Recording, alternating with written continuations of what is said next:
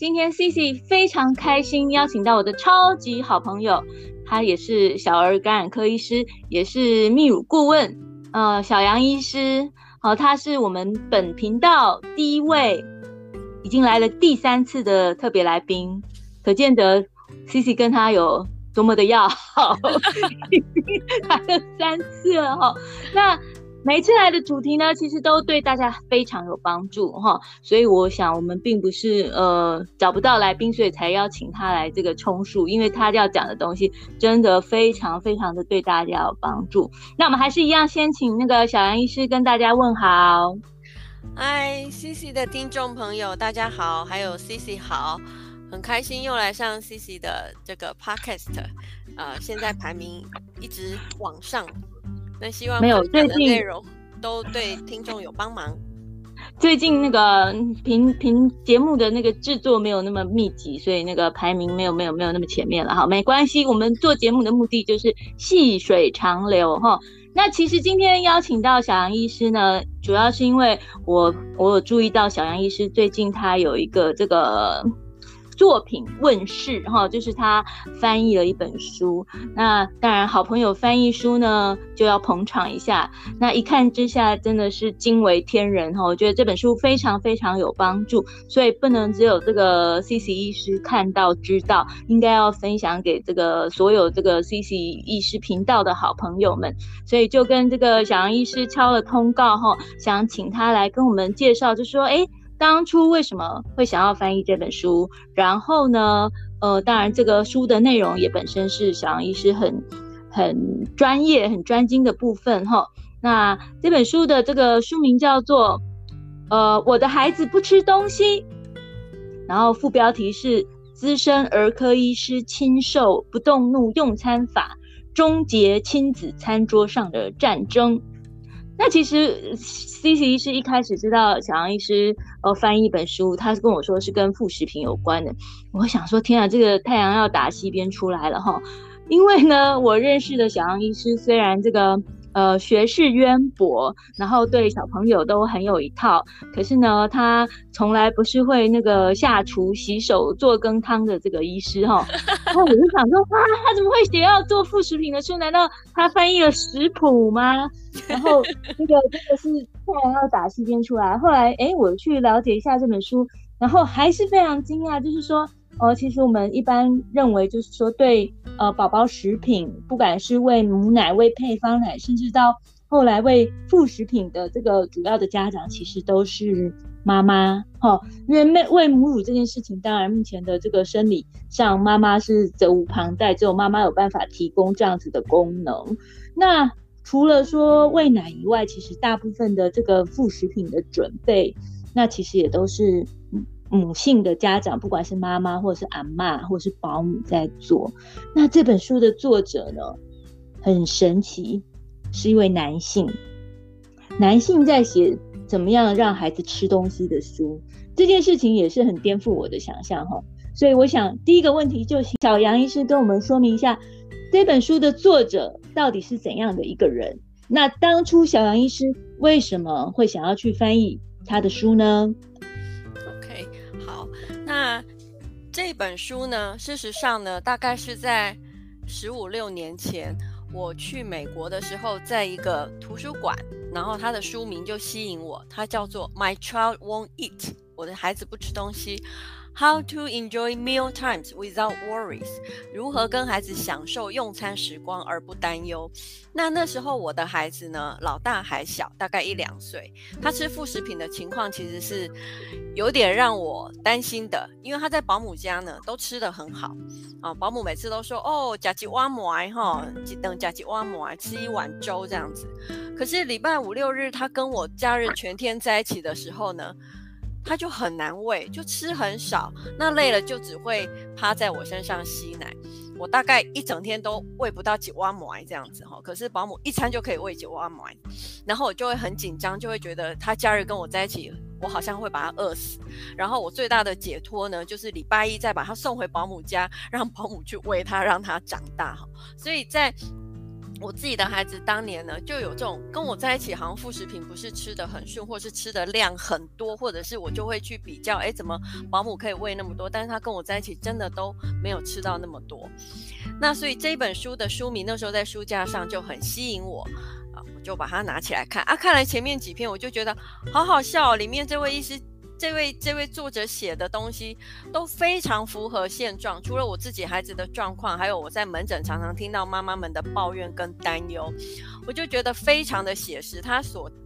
举例的所有的故事都好好笑，好好笑这样。可是他其实后面又有。比较就是蛮正确的，有一些我们儿科呢在强调的一些观念，我就觉得这本书好棒。那所以那时候其实我就有陆续做一些翻译，但是后来因为生活中的忙碌呢，这件事情就搁置了，一直到呃。去年还是前年，这位医师又在国际会议上呢，有在做演讲的时候，我又想起了他，我又想到我好喜欢这本书，把这本书翻译出来是我一个很大的梦想。那因此我就跟我的团队说，我想要做这个事。那我们就花了将近快要一年的时间哦，就是把它翻译重整，然后就把它出版出来。希望说对这些在喂副食品遇到很多很多困难的妈妈呢是有帮助。啊，其实，在翻译的时候呢，更清楚的去。看这个书的内容，还是觉得很有趣，然后又有很多的收获。那 Cici 在问说：“诶，这这一位作者是个男性，怎么他会去写有关怎么喂小孩子吃东西？哈，对啊，大部分吃东西都是妈妈在喂，或是阿嬷在喂，追着喂啊，等等的。为什么他会想写？哈？”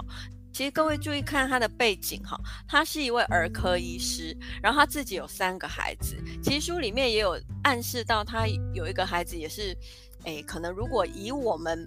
一般的说法，就可能比较挑食啦，或者是说，诶，体重长得没有那么好啊，不是阿公阿嬷爱的那种米其林宝宝等等的。我想他自己可能也跟我一样有经过这样的的。自己的经验，再加上儿科医师，其实我们在门诊在帮婴儿做健康检查的时候，会询问妈妈喂食的状况。我们其实也常常听到妈妈很多的担忧，因此我想他也是基于这样的一个初心，然后就是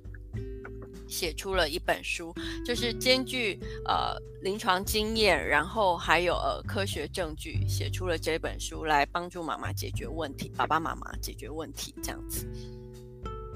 是，谢谢这个小杨医师的这个介绍哈。那其实我在看这本书的时候，我觉得最吸引我的部分就是说它的书本的排列。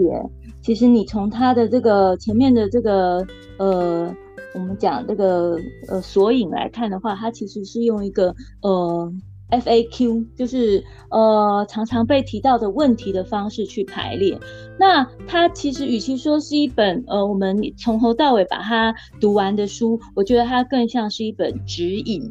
就是说我们知道，其实呃当妈妈，尤其是在照顾小小孩，就是非常忙，呃分秒必争，而且没有办法花很多时间在自己的休闲娱乐上面。那这本书。比较像是一个索引，就是说，哎，你如果说在呃喂食小孩副食品的时候遇到什么样的问题，你可以哎浏览一下它的标题。那我相信很多你的问题都会在标题中找到。那你针对这个你的问题。去看书籍的内容，我想这是一个非常有效率的这个阅读方式哦。那其实我觉得，嗯，我们也都是过来人，然后当初在喂食自己的孩子的过程中，不管是很会吃的，或是很不爱吃的，或是很挑食的。或是呃会含饭一直不吞的哦，其实临床上，因为复健科其实也有一些呃早疗的小朋友，那其实早疗的小朋友在呃饮食方面遇到的问题，我想跟一般我们所谓正常的孩子其实大同小异哈，会遇到的状况其实都差不多。那其实呃，Cici 在呃翻阅这本书的时候，其实就呃很多时时候就是掉进了这个。记忆的这个河流，时间的河流里面哈，那也想到很多当初在嗯教养孩子、喂喂食孩子的时候遇到的一些困境。那其实我发现，其实我们带孩子一出生的时候，我们最开始遇到他就是喂奶，然后喂副食品的问题。可是，一路成长走来，到他们十八岁、二十岁成人之前，其实我觉得所有。遇到的问题，甚至你一个人终其一生，我们会遇到的很多困境，其实是一里通百里明，就是说它是一样的道理的。追根究底来讲，第一个是呃，都是跟这个 biology，就是跟生物的一个我们讲生理学相关；再有一个是 psychology，跟一些心理相关的；再来是 social，一些社会文化因素。这三个其实是环环相扣的。对，那我觉得很重要的一点就是说，其实 biology 一些生理学的一些知识，我们常常讲知识就是力量。你很多时候你要有基本的知识，你在呃处理一些问题的时候，你才不会说呃用一些比较我们讲不科学或是不理性的方式去处理。比如说呃，其实我。我我我非常感激这个小杨医师，他是呃等于说是致力推行母奶的这个先驱啦齁。那我印象一直很深刻，就是说当年我在照顾我的孩子的时候，因为育婴假短暂，我很快就要回复职场，所以那时候我一直念兹在兹的就是说我要让我的孩子喝奶喝得很顺。为什么呢？因为这样之后的主要照顾者。照顾起来才方便，他不会造成其他照顾者的困扰，这样其他的照顾者才会疼爱他。那时候我的心里的想法就是一直这样子想，所以我就很希望说，哎，他可以喂奶定时定量，不管是喝母奶也好，不管是喝配方奶也好，我就是很希望他可以定时定量。那其实这就是一个最大的错误了。那多年以后，那时候当然小杨医师还不是呃泌乳顾问。当他有一次跟我说，新生儿新生儿的胃容量大概只有一个弹珠一样这么大的时候，然后我的脑筋就忽然清醒了。只有一个弹珠大的容量，你要喂他喝多少奶？嗯，你喂他喝一汤匙其实也就很够了，哪里有什么定时定量这种事情？然后那时候我取而代之的是非常非常非常的自责。那当然，如果说在我宝宝刚出生的那个时候，我就有这样子的背景知识，我就不会有这样子的一个想法。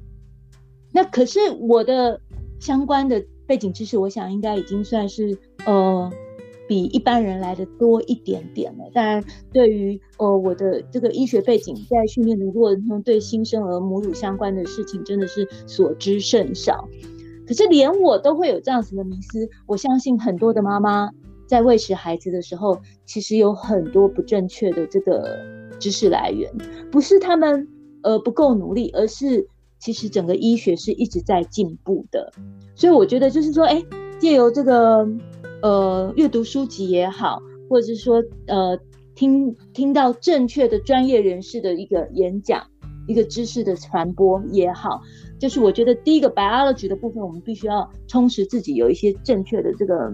背景知识，那当然这些部分在书中这本书里面提到的也很多。那其实除了说我刚才提到的新生儿胃容量的部分之外，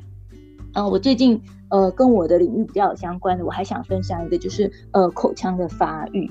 口腔的发育当然包括呃咀嚼，然后牙齿。对，我们。至少以前呢、啊，在喂食小孩的时候，我们就常常发现说，哎，希望呃孩子可以吃食得很顺利，所以会用一些比较不是那么需要呃咀嚼的东西。一方面可能也是怕呃小孩去呛到。那可是各阶段其实有各阶段该给的食物的种类、食物的状态。那呃像现在有些妈妈随身都会携带所谓的食物剪，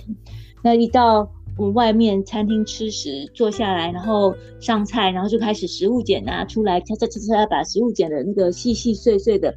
方便小孩子去吞食。那其实当然，孩子在还没长出牙齿的时候，的确可能不适合吃比较需要咀嚼的食物。可是，一旦他开始长牙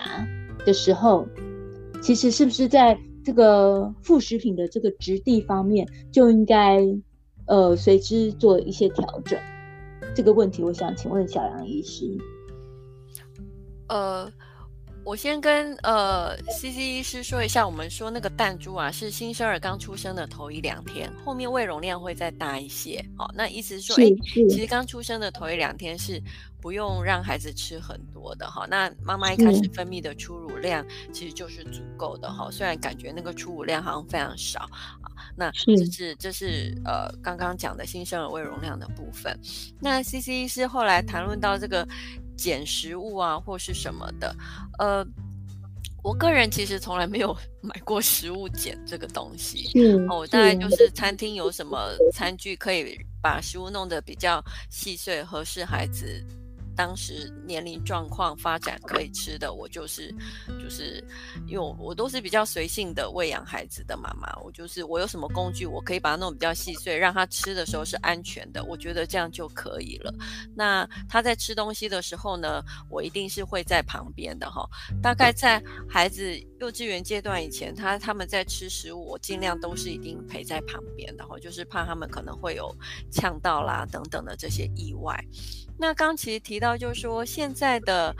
妈妈们，因为资讯来源非常多哈，尤其是网络哈，现在跟以前是不同了，非常的多。那很多妈妈其实他们都是在喂养孩子方面，会很想要让让他们有健康的成长、营养均衡的食物，所以就会变得搜寻各种食物，担心说要吃多少量，然后呃比例要多少，会非常的想要去追求这个。部分让孩子吃到一个完美比例的食物，那其实事实上孩子常常是不领情的啦哈。我们自己在吃食物也知道，我们也不会每天每一餐都是十分的均衡跟营养，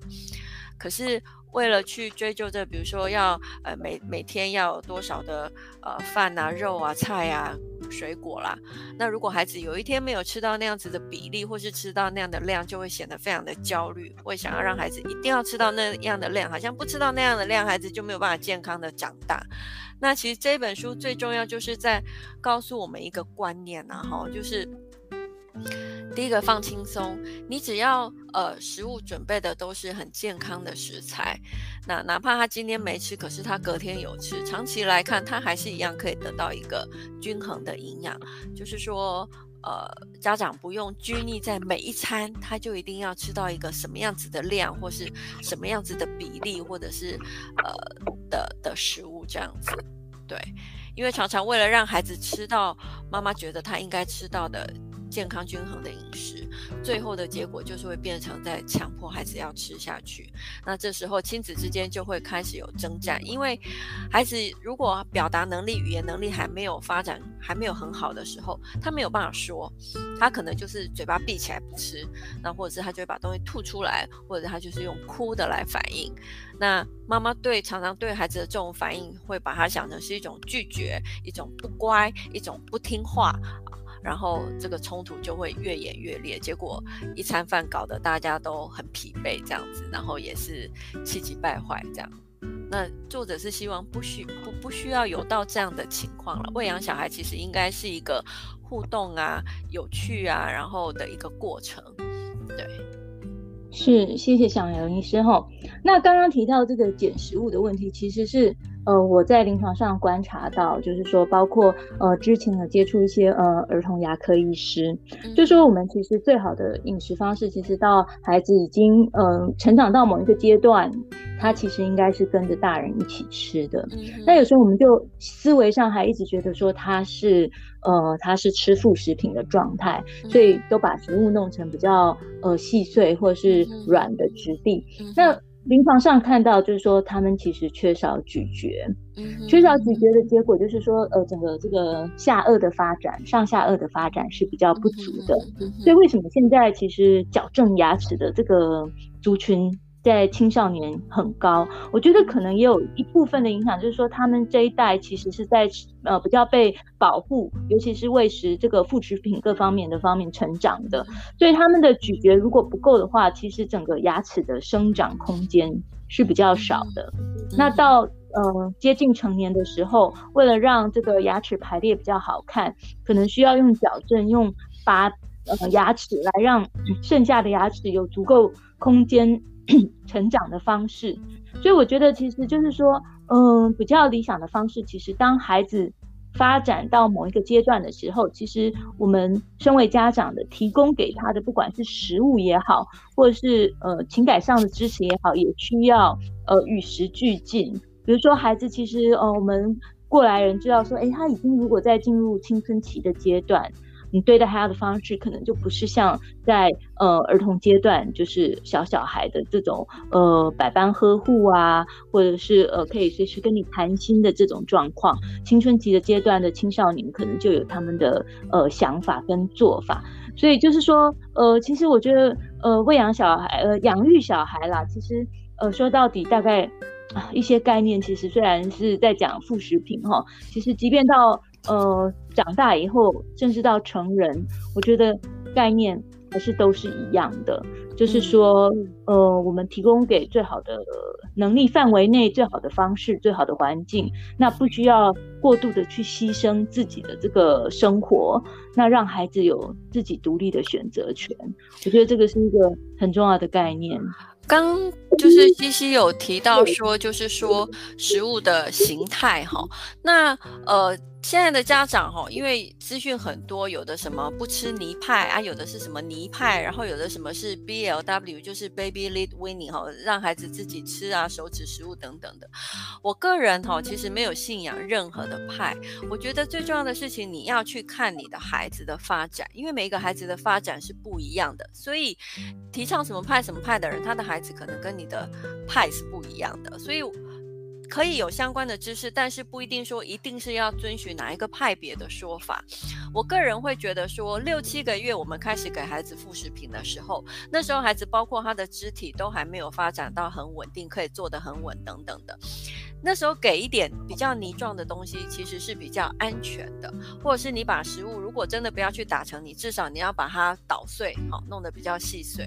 那当八九个月的孩子。哦，他做得更稳，呃，手指的这个灵巧度更好的时候，我们可以就不用到那么泥，比如说比较稀饭的，啊、呃，或者是比较小块一点点的食物，但是是比较软烂的，哈、然后他自己也可以拿，他也想要拿，这个年纪的孩子会想要自己吃，那食物可以用这样子的呃性状，然后再大一点，一岁以后，其实大家就跟成人吃一样了，哈，比如说饭呐、面条啦，哈，这些比较硬都都可以吃，那只是要特别注意说。一些比较坚硬或是圆形的食物不要给孩子吃，比如说坚果、花生啦、啊葡萄啦，哈。这种他们比较容易呛到的，不要给孩子吃。所以我觉得并没有说一定不能吃泥，或者是说一定是要从手指食物开始，都没有任何的规定。我觉得家长可以放轻松，你就是跟你的孩子看，越小的孩子，当然你要给的食物是越细碎越安全的；越大的孩子，你就可以试。那什么时候开始试？比如说，哎，什么时候从泥变稀饭，也没有规定说，哎，九个月就是一定吃稀饭，也没有这样。因为喜欢吃什么性状的食物，每一个人不一样。就像我是喜欢吃。日本这种生吐司软软面包的人吃饭，我也是喜欢吃软饭的人。可是我女儿完全不一样，她吃她吃吐司是要吃最外面那两块皮的地方，她喜欢吃法国吐司那种硬的地方。就说对于食物的这种口感啊，每一个人是不一样的，即使你的孩子。呃，两三个孩子，一定每一个孩子都不一样，所以家长要做的事情是观察，哦、看你的孩子喜欢吃什么，适合吃什么啊，而不是说，哎，一定根据什么派别啦，或是什么书啊，一定要这样做，一定不要那么样那样做。其实生活每天都有变化，而跟着生活每天的变化来来过日子，也也也不见得是一定不行的哈，也不不不是说一定要照着我的呃家长的规律啊想法，虽然。我们的出发点都是为了孩子好，不过最重要，其实，在喂食或者是在养育方面，最重要的事情就是我们会鼓励家长，你真的要去眼睛看你的孩子，他需要什么，他想要什么，他适合什么，你可以提供，让孩子呢也也也可以做选择，然后彼此再从中的这些经验再去磨合到彼此都很舒服又很安全又很健康的生活。对，是，我想就是要呃尊重个别差异啦，哈，是，就是小孩其实他也是一个独立的个体，那不同的孩子之间，他们也会有不同的特色、不同的喜好这样子。嗯对对。那其实刚才听小杨医师分享，我很有兴趣的一件事就是说，呃，您提到就是当你的小孩小时候在呃保姆家，保姆都说吃的非常好，可是，一旦周末假日回到家里，你跟他一起共处的时候，他就变成吃副食品吃的很少，然后整天就是挂在你身上。那我想，隔了这么多年，你对这样子的问题有没有什么样的解答呢？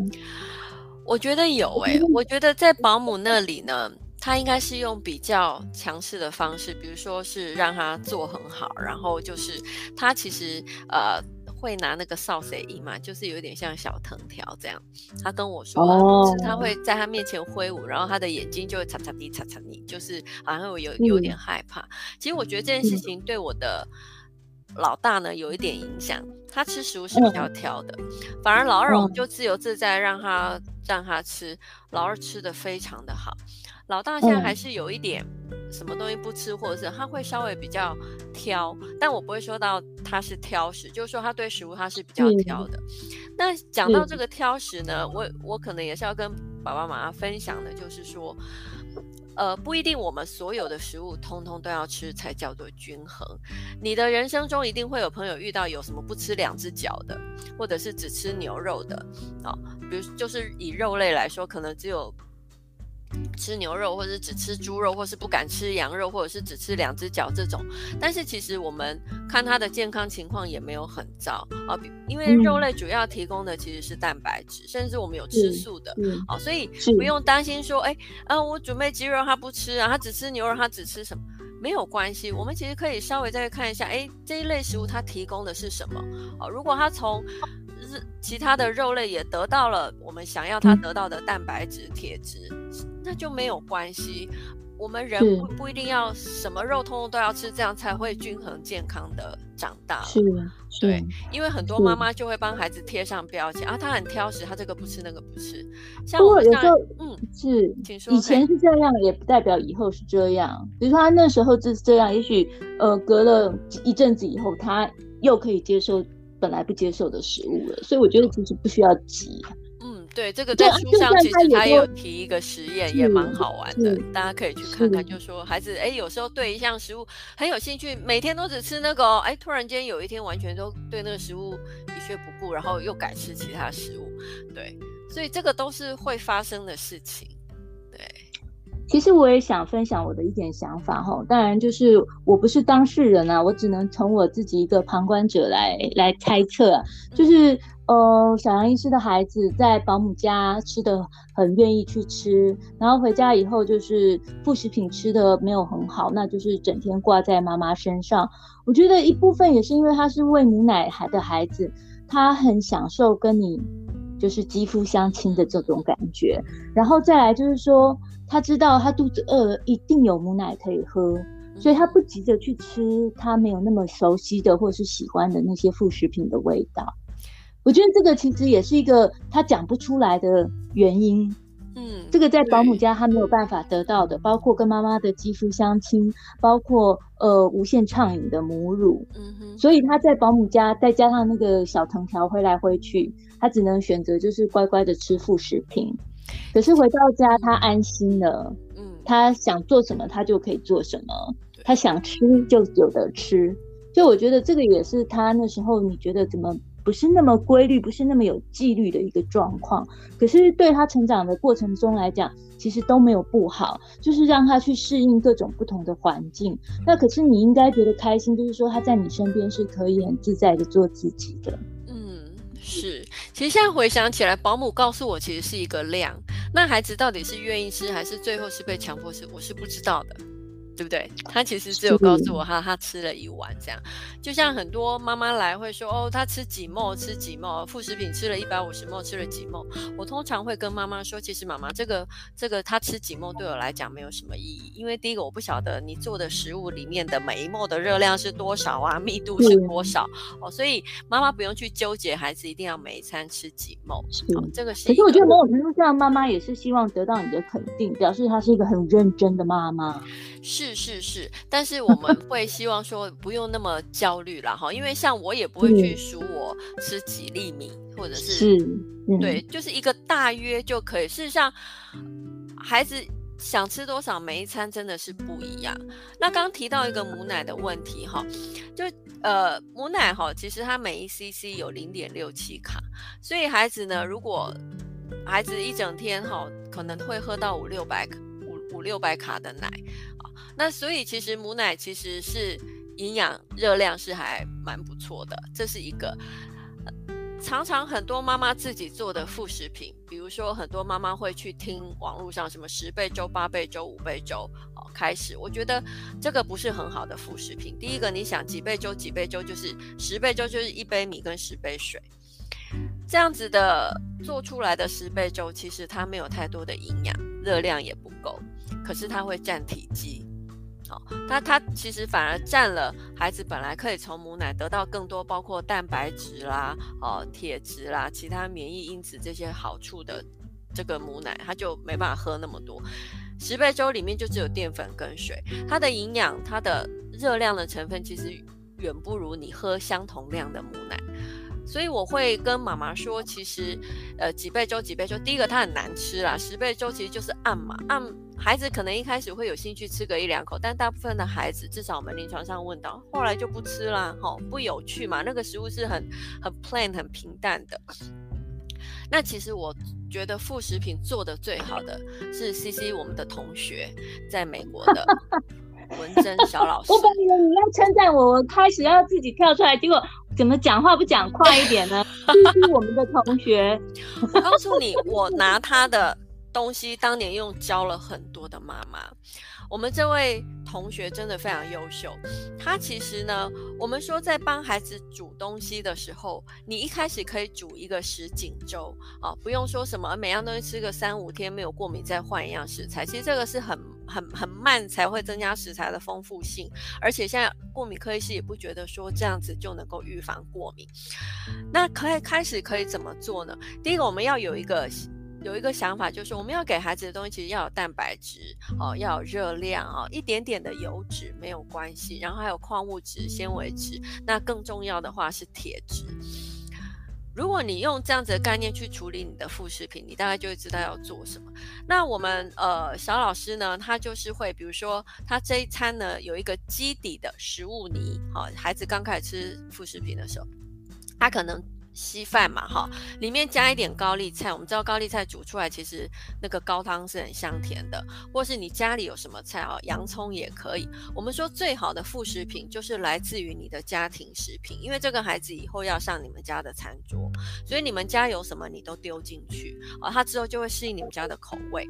那如果担心过敏的话，基本上根茎类、蔬菜类是不太会过敏的食材，所以可以比较放心的放。所以呢，啊，你可以放米、放地瓜。这样就很甜，放个高丽菜几叶丢下去啊，然后因为我们想说要蛋白质，你可以放一些豆子哈，比如说台北人喜欢这个凤眼豆，所谓的米豆，你可以把它泡，因为豆子比较硬，可以泡软了以后也丢进去你的这个稀饭啊。然后接下来我们说要有铁质，铁质一般是动物性的铁比较好啊，你可以丢一块呃丢一些牛肉丝进去。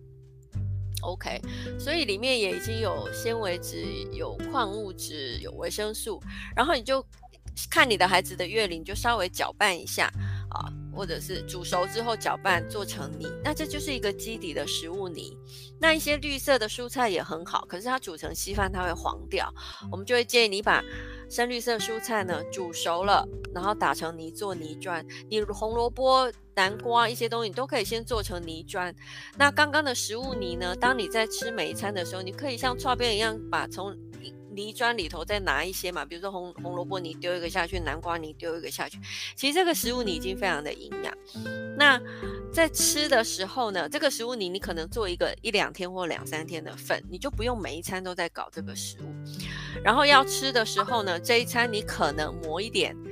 水梨，我那时候会磨水梨。磨一片水梨进去搅拌，诶，这一餐的食物泥就有水梨的口味。那下一餐呢，虽然是同样的食物泥的基底泥，那你可能就是可以磨那个桃子哦，有时候桃子很甜啊，磨一点进去，诶，这一餐虽然相同的食物泥，可是它是桃子口味，其实这样就会很丰富。那你如果担心孩子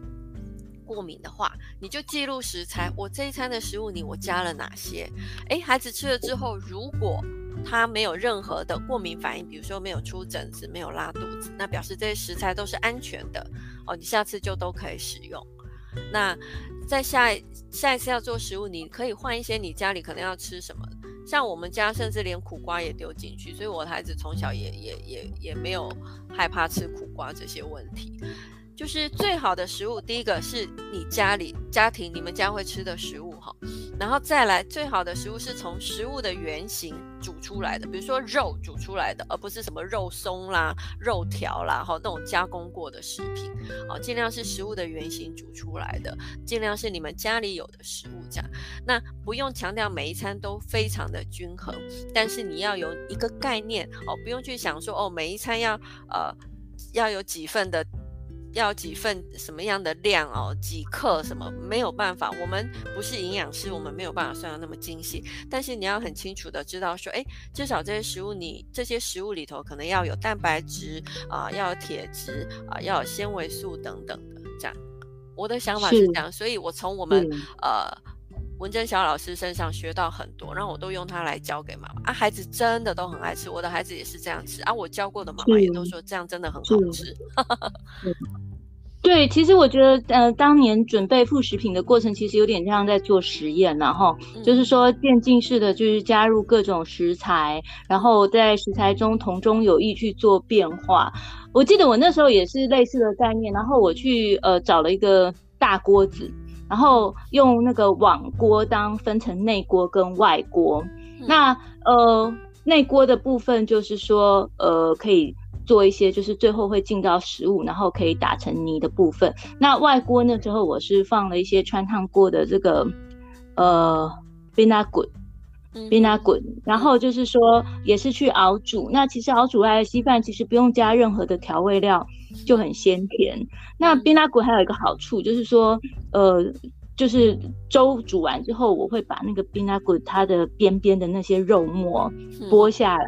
然后再加进去这个食物里面。那其实就是说，像刚刚小杨医师提到的，它也是就是会提供一些蛋白质，而且会呃比较有味道。然后还有就是说，有时候呃像你提到的深绿色蔬菜。啊，或者是说有时候，呃呃，会加像呃一颗水煮蛋，然后把蛋黄挖出来，就是弄碎给加在粥里给宝宝吃。那深绿色蔬菜就是要吃的时候再再再准备，然后不会有褪色，那也比较新鲜的这个的状况。所以其实我觉得准备副食品的过程，其实。呃，尤其是看到宝宝吃的很开心的时候，其实是很有成就感的一件事情哦。对。那其实我自己也想再分享一件事情，就是说我们刚刚有提到，其实呃，准备副食品它是一个 biopsychosocial 的这个问题。那我以前印象非常深刻，就是说在看早疗的时候，有一个阿妈带了一个小朋友来，然后她说她喂食这个孩子非常的困扰，就是这个小孩会含饭。他可能喂中餐，他就会一直含，然后含一路含到晚餐，然后他一碗粥喂不完，他要追着他一直跑。那因为他同时照顾两个孩子，一个是儿子的小孩，一个是女儿的小孩。那因为年龄相近，所以他就是两个一起照顾。那当然还有他先生可以一起帮忙。他说：“其实因为那个阿嬷还蛮年轻的，他并不会觉得土地上有什么劳累，可是他觉得那个其中一个孩子的喂饭让他非常的困扰，这样子。那后来我仔细问起来，就是说，呃，喂饭有困扰，那个其实是呃比较两个孩子里面年纪比较大的。那另外一个，呃，不知道是表妹还是堂妹的加入是在呃他一岁之后。那我自己其实那时候我那讲一个可能性，就是说。”本来他是独享阿公阿嬷的爱，那后来加进了一个等于说是手足也好，一个竞争对手也好，有一个可能是他借由这样子来争取阿嬷的注意力，因为孩子在一岁以前的确是需要需要的那个照顾会比较多，所以当他一岁之后，发现有新的这个竞争者，然后而且。呃，完全赢取赢得了这个阿公阿妈的注意力，那他可能就会用其他的方式来表来来，我们讲争宠啦，来争宠。那其实孩子虽然语言发展还没有出来，可是在行为各方面，其实都已经表现出他心里的这些小小心思。我不知道小杨医师在临床上有没有遇过这种像韩范的孩子？因为我后来我观察韩范其实多少都是跟想呃争取大人的这个注意力，其实是多少有点关系。嗯哼，呃，其实不止韩饭啦，很多还会。吃很久哦，比如说前、嗯嗯、也才前天吧，也是家长来说，小朋友吃饭吃两个小时。好、哦，那我的建议都是哈、哦，第一个，如果你觉得吃饭时间一个小时，我们基本上算是合理时间。一个小时之后，如果孩子也不怎么吃，或是他真的要烦，那要韩饭或什么，你就收起来了，没有关系，你就把食物收起来，你不用担心他会饿坏或者是什么。孩子只要他是有胃口，他饿了真的是都会找东西吃的，但是没有必要为了那个韩饭或是追着跑，或是吃那个两个小时，大家都很生气。如果一个小时的时间你觉得是一个合理的进餐的时间，那在这个时间他最后已经不太吃或是要吃不吃的，其实就先收起来。那下一餐也许就会提早吃，那没关系，那就是提早吃。哦，很多妈妈可能会想要这个要他有。作息的规律啊，哈，等等，其实这些作息的规律，哈，大家可以想一件事情，其实书里面也有写啦，哈。我们现在会有一些规律性，是因为可能我们上班，可能我们有上学，一个团体生活，其实这个规律你最后就是得去遵守。可是事实上，当礼拜六、礼拜天，当我们可以睡到中午的时候，其实我们自己也没有那么规律。好那孩子的规律当然是慢慢养成，可是绝对不会是说呃很严厉的去要求他去遵守啊。比如说，如果吃饭是大家一起吃哦，那种气氛是好的，孩子是开心，他可能在席间他就会吃蛮多。但是呢，也要看你给他的分量，有些妈妈其实给的分量是蛮多的。所以，当大家都吃完，他还没吃完的时候，这个孩子压力就来了，妈妈的压力也来。我分配分配给你的食物，你怎么没有吃完？你没有吃完，你就不会长大。好，然后一开始可能还会有很有耐心的哄骗，哈，那书里面都好多故事，都好好玩。一开始还会有耐心的哄骗他多吃几口，孩子可能一开始也会稍微领情赏脸吃个一两口，但最后他可能真的是不想吃，或是他。被其他事情吸引，可能吃完饭的孩子已经大孩子已经去旁边玩了，只有他还被困在那里。哦，这这这都是有可能，就更没有心情吃，那妈妈就会更生气。哈、一开始的耐心用完就开始生气，我要收完了，你还没吃完。哦，那其实大家心情都不好，所以如果你觉得一个小时，然后大家一起吃是一个合理的时间，一个小时过后，孩子还是这样慢吞吞，或是没有什么，你就收起来嘛，没有关系，顶多他提早饿，提早饿，我们就可以准备一些健康的呃食物给他哦，水果啦等等，然后等到正餐时间再跟他吃，那慢慢的。当孩子长大，他的能力越来越好，他的生活经验越来越好，他就会赶上跟大家一起共餐的时间，所以都不用急。很多孩子其实蛮可怜的，他在幼稚园啊，因为其他孩子可能就会要求半小时就吃完了，然后就去睡觉。那有的孩子就会在旁边继续吃他那一碗永远都吃不完的饭。好，哎，我们大人其实自己出去吃饭，你也可以看得出来。每一个人吃饭的习惯速度是不一样。我是吃饭很快的，我在五到十分钟就吃完的人，所以我可能每一每一口都是嚼个三五口我就吞下去。可是我的朋友不是，他是很细嚼慢咽，每一口呢都很享受。金牛座的哦，很享受这样慢慢吃的人啊，每一口他可以嚼到三五十下。所以其实这个也是有有有关系的，但是我们。可能都没有那么细致的去观察孩子属于属于什么样子的个性，那你可能会很担心说，可他这种个性，他以后去上学会会怎么样怎么样？其实都不用担心太多。当他觉得他在团体生活，他这样的行为是行不通的时候，孩子其实是会自己矫正的。他如果没有自己去改变他的行为，他就得接受团体生活中的一些可能是处罚或什么。那妈妈可能会觉得，哎，就是不想要得到这个处罚。但是我觉得。呃，有时候就觉得说啊，放松一点，每个人有他自己的人生。像我这种吃三五口的人，我可能对食物的美味就没有那么的清楚嘛，哈，我就觉得假愁吧，他跟你讲讲来很多事情要忙，因为我个性急，西西就知道。哎，可是我朋友不是，他就是慢丝条，然后你觉得他就是一个美食家，就像《孤独的美食家》日本那那个日剧一样。他就是很享受每一次的肉，他都可以告诉你，比如说同一家餐厅常一起去吃，他就会说，嗯，今天的品质没有昨天好，嗯，今天的品质还不错，对我来讲都一样 啊，所以每一个人有不一样的特性，包括在吃东西上面啊，所以每一个人的。发展也都会不一样。我觉得我们就是去欣赏、去尊重，但是你觉得说他太干扰到你的生活作息的时候，你可以让他知道，那你就在一个合理的范围，你把它收走，这这都是可以处理的啦。是，其实刚刚那个小杨医师提到的这个部分，在书里也有写到哈，他有一个呃章节在讲父母可以尝试改变哈，就是说不要强迫小孩吃东西，然后要尊重孩子的自由与独立哈。其实我翻了这一段，我其实很有感触，因为如果说在小小孩的阶段，父母对于呃孩子的这个自主与独立没有觉醒，很多时候到青春期跟饮食的量有关的疾病，像我们讲厌食症或是暴食症，其实很多一部分很难说是不是跟就是孩子没有在其他方面没有办法自己做决定的时候，他会尝试着在饮食方面，他觉得他要自己做主。是，所以我觉得。就尊重孩子自己的这个独立性这件事情后，在这里书里有写到，而且还写了一些实验。我想就是说，呃，把这个决定权放给孩子，其实我想不会有孩子不会不会不会遭惊然后，那刚刚讲到说，嗯，是就是在在一个有合理的范围内，我们讲有一些知识背景做支持的这个情况下啦，那刚刚。小杨医师提到就是吃东西很快这件事情，我不知道，也许小杨医师可以观察看看。我觉得我们的背景，念医学系的关系，我们要值班，值班这一顿有的吃，下一顿可能没得吃，所以我认识的医学系的人吃东西都好快，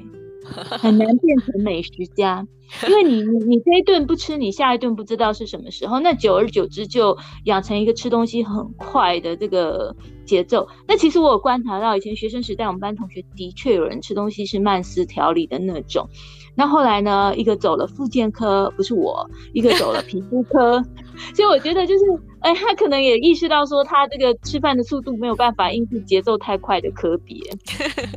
所以就是尊重每一个人，他一定会有不同的发展。那刚再顺一下，CC 刚刚讲说，我们所谓的尊重也不是放任，或者说，那有的妈妈就很担心，可他只吃这个，什么什么都不吃。那他会不会饿死？他会不会真的营养不均衡？所以其实书里也有告诉我们怎么去评估你的孩子。是，简单就是说是以知识为背景嘛。对，就是你要去量他的体重。量体重。他只要没有体重减少，嗯，因为孩子基本上在生长，不太不像我们大人刻意减肥，体重会减轻。比如他体重有在生长，他的精神活动力都很好哦，他他也是心情很好、很开心的孩子，你不太会去担心。他的健康有问题，但是如果今天这个孩子体重掉了，看起来都瘦弱无力的，哈啊，都没什么精神，哈，比较爱睡觉啊，哈，不像其他孩子很有活力，那当然你就要去注意他的他的他是不是真的有偏食到去影响到他的健康，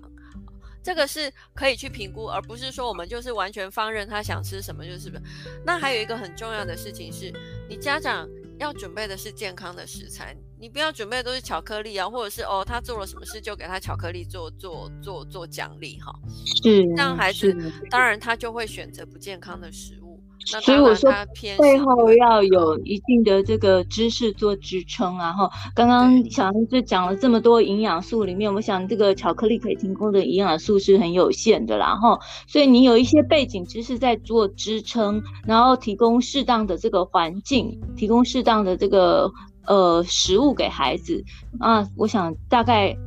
嗯，不会说有太离谱的这个结果啦。是，那爸爸妈妈要放心。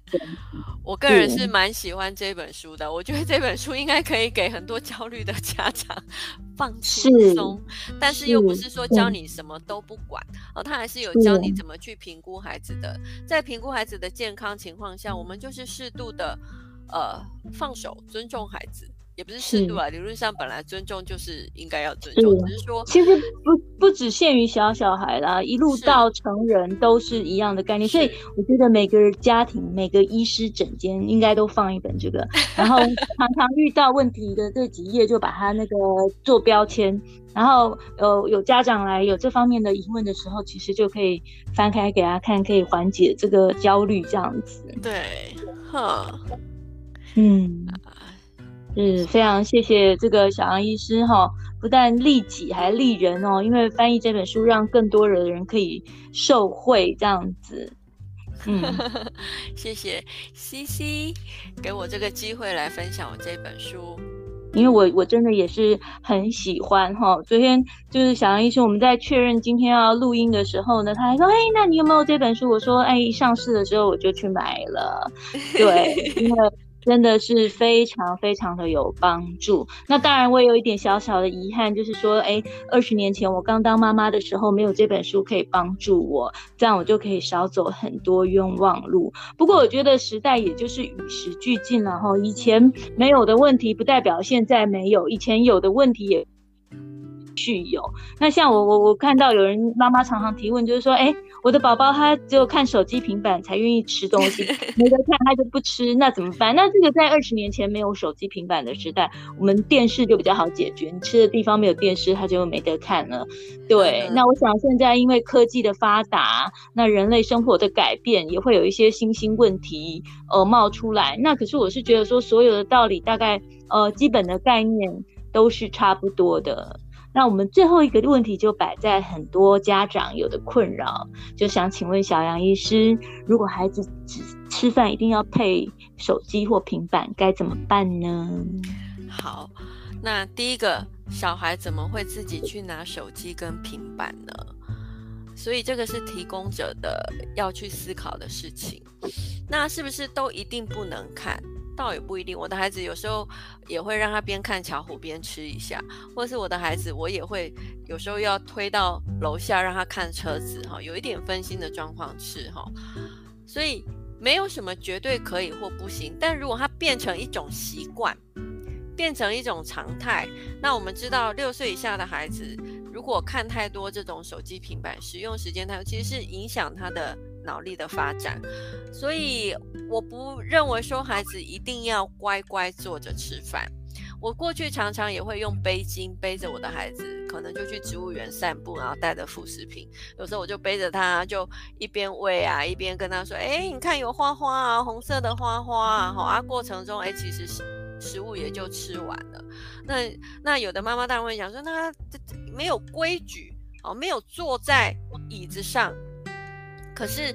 我们知道，孩子本来天就其实各位可以想一想，我们其实就是猿猴类的这种哺乳动物嘛。而且猿猴类的哺乳动物，它也是都是跟着妈妈，他们也没有平板，也没有什么哈，那就是跟着妈妈认识生活，然后就是一边吃东西。我倒不觉得说需要在幼儿期一两岁的时候就一定要要求做好好的在这个椅子上吃饭。他可以坐在你的大腿上，哈，书上其实他也可以喜欢，他也可以坐在你的大腿上啊，或者是坐在外婆的大腿上啊，你们就是一边聊天，很轻松、很自在的气氛下喂食。那所有的规矩，其实在日后的团体活动里头都可以慢慢学习。我们绝对不是在幼儿期就把所有的规矩都学起来，所以妈妈可以放轻松。我不是说你不能教，好，你可以教，但是不用太期望说幼儿的孩子。可以很能够符合你的期待，很有规矩，还是不可怜的代际，好，不可怜的代志，你可以让他知道说，哎，我们可以这样吃饭，哈，那可是他不会都是这样乖乖，你变成你让他乖乖吃饭，结果你最后就是手机平板拿出来了。其实哈，你说一直希望小孩乖乖听话。这件事情呢，发挥到极致，其实终其一生，孩子都不可能是这样的。那再讲另外一个极端，如果孩子都一直是这样的人，如果孩子一直都是这样的听话的孩子，我想你也会很担心的。对，对，所以就是我觉得，就是其实他讲的就是。愉悦的一个关系，愉悦的关系并不是放任，并不是宠溺。哦，愉悦的关系就是彼此互相尊重。你你现在想吃，我们就吃；你现在不想吃，那没关系。但是渐渐渐渐，孩子也会知道说他哦，在什么情况下他要做什么样子的调整。大家真的不用担心啦。对，是，嗯嗯嗯。好啦，今天非常谢谢小杨医师百忙中拨空接受访问。这个访问本来应该是。一个月以前的事情吧。不好意思，跟你躲那么久。不会不会，因为你真的太忙，而且你实在真的都是。因为疫情的关系，哈，你做了很多这对大家对这个社会非常有帮助的事情。那当中还有自己也确诊，那甚至在这个那时候隔离的一些相关政策出来，马上就建议我邀请同学，有是家里有隔离的孩子，怎么一起照顾，哈。就是说，我觉得在你身上真的看到很多正能量，而且都 你把它发挥出来，然后对整个社会是做很有帮助的事情。哎，你要我跟那个。那个雅雅医师录的那一集 podcast，、oh, 就是说疫情期间怎么样照顾家里的确诊的孩子，是。呃，到目前为止收听率是最高的，哇，点播率是最高的，那可见是大家有多么有需要。那当初我们呃在呃第一时间就决定赶快来录这一集，我想也是一个 很明确的决定啊哈。那隔了这么多个礼拜。那当然，大家已经就是疫情又有一些变化，可是我觉得真的很高兴能够有 Podcast 这个管道，能够有像小杨医师这么热心的人、热心的好朋友，那愿意大家一起呃散播更多的正能量在这个社会上。哦，我想这个社会真的嗯、呃、完全不缺酸民了哈。那如果说可以有更多像小杨医师这样子。这么热心，不管是对朋友、对孩子、对整个社会都充满正能量的人，那我想我们的社会一定会更美好。王医师啊，谢谢 CC，下次可以邀请我们的文珍小老师教大家做做。是啊，是啊，因为我觉得就是说，呃，如果说你们有什么 乐于想要分享的题目，随时跟我联络。那我觉得也是因为科技的进步，我们才有这个。自媒体的权利，然后不用说，呃，要等人家发通告。我们想要为这个社会做什么事情，就用我们自己的力量去做就好了。嗯，CC 医师也是非常棒的哈，真的。嗯、谢谢你啦，我们就是磁场相近才会互相吸引喽。嗯，OK，谢谢 CC 医师。那希望大家可以去买买这本书，我的孩子不吃东西。出版社是新手父母，题目是我的孩子不吃东西。那其实它在各大平台，包括呃博客来、金石堂，然后独特 taxe，，呃，还有我想很多购物网也都有这个书。那希望大家可以这个呃把这一本书。当做一个传家宝，因为它不只是一个可以从头读到尾的书，它也是当你在呃面对亲子教养、亲职觉得有困扰的时候，可以拿起来翻阅，让自己更安心，让你跟你的孩子更亲密的一本书。嗯哼，好，好，谢谢。好啊，今天的这个访谈就到此告一段落，我们下次再见喽，拜拜，拜拜。